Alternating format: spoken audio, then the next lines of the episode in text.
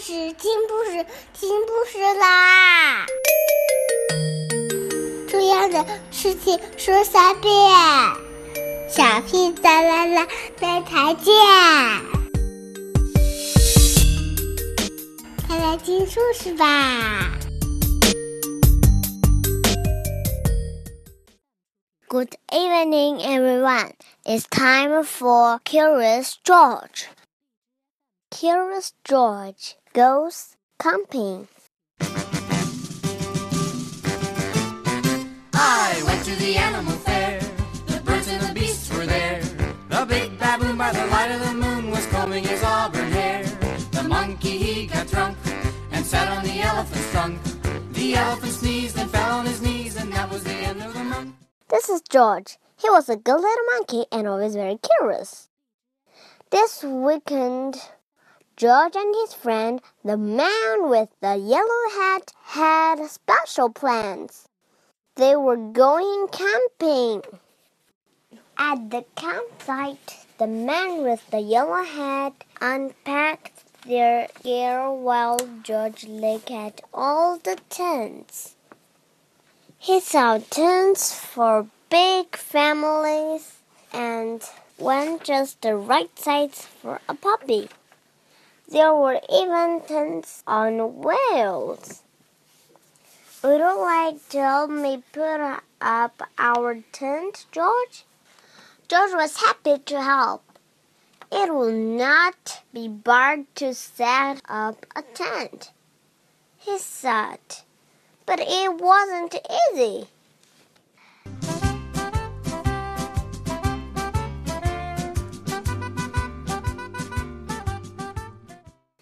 George, why don't you fill our bucket with water at the pump? His friend suggested. We'll need it by our campfire later when we roast marshmallows. Mmm, marshmallows. Just loved marshmallows. He couldn't wait to try them roasted. Now, don't wander off and get into trouble, the man warned. But George did not hurt him. He was already gone.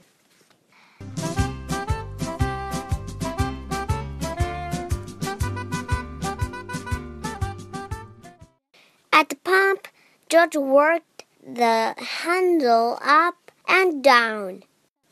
Soon his bucket was full. On the way back down the trail, he saw a family packing up. George watched a girl pour her bucket of water on a campfire.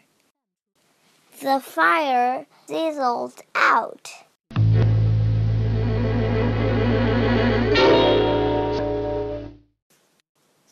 George thought that looked like fun. He poured his bucket of water on the next campfire.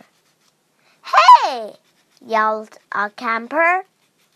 We weren't finished with that yet. The camper began to chase George, but George didn't mean to cause trouble. Now he only wanted to hide. He ran into the forest as fast as he could. But the camper's footsteps followed close behind. George ran faster and faster. The footsteps came closer and closer until suddenly they were passing George. Why it was not the camper chasing George now? It was a deer. What fun to run with a deer! Forgetting all about the camper and the marshmallows. George ran after the deer, but a little monkey cannot run as fast as a deer in the woods.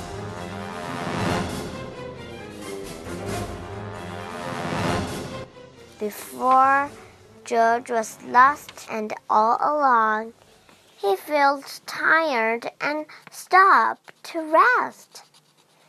At first, he was worried. He was very far from camp, but there were lots of other animals to keep him company.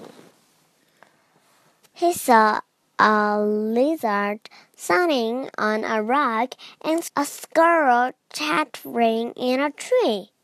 Then he saw the tail of a black and white kitty peeking out from under a bush. He was curious. Would the kitty like to play? George gently pulled the kitty out. But it was not a kitty. It was a skunk, and it was scared. The skunk lifted its tail and sprayed. Whew! The spray smelled awful. The animals tried to get away. George wanted to get away too, but he could not. The smell was all over him. How would he ever get rid of this awful smell? He wondered. Too bad he could not take a bath in the woods.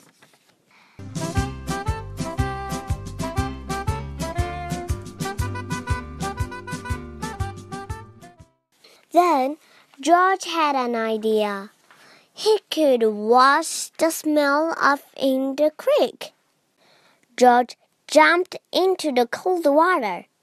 He splashed and scrubbed, but he was still smelly. And now he was wet too. But what could he do? George thought and thought. If he climbed up a tree to dry off, would the smell blow away? Not even dry and high up in a tree. George did not smell better. Poor George. He wished he hadn't wandered so far from camp. He wished he were roasting marshmallows with his friend. Suddenly, George heard footsteps heading toward him. Someone was coming. It was the forest animals, but they ran right by him. They had seen something scary, and George saw it too. It was a fire. George had gotten into trouble for putting out one fire. But this fire wasn't in the campground. This was an emergency. Quickly, George climbed down the tree and garbed his bucket.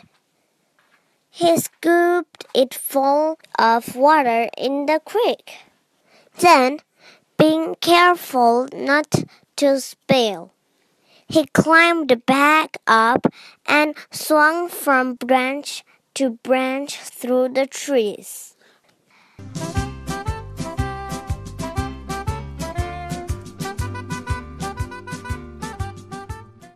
When George got close enough to the fire, he reached down and poured the water on the flames out went the fire with a big hiss. Just then, George's friend rushed out of the forest with a ranger. George, he called, I was afraid you would be here. It's a good thing you were here, George, the ranger said. We saw smoke from the campground. But you put this fire out just in time. George was glad to help. And the man with the yellow hat was glad to see that George was safe. But he had a funny look on his face. George, he asked, What is that smell? Back at the campsite, George's friend helped him get rid of the awful smell.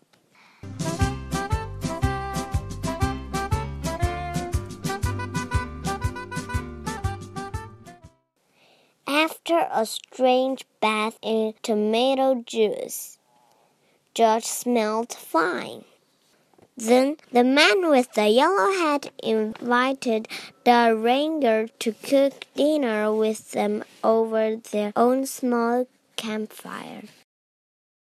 Fires can be nice if you're careful, said the ranger.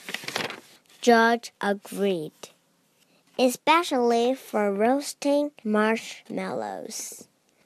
Thank you. Good night. Have a good dream. Do you know how to say skunk in Chinese? If you know, you can tell me. Good night. Have a good dream. The monkey he got drunk and sat on the elephant's trunk. The elephant sneezed and fell on his knees, and that was the end of the month. The month, the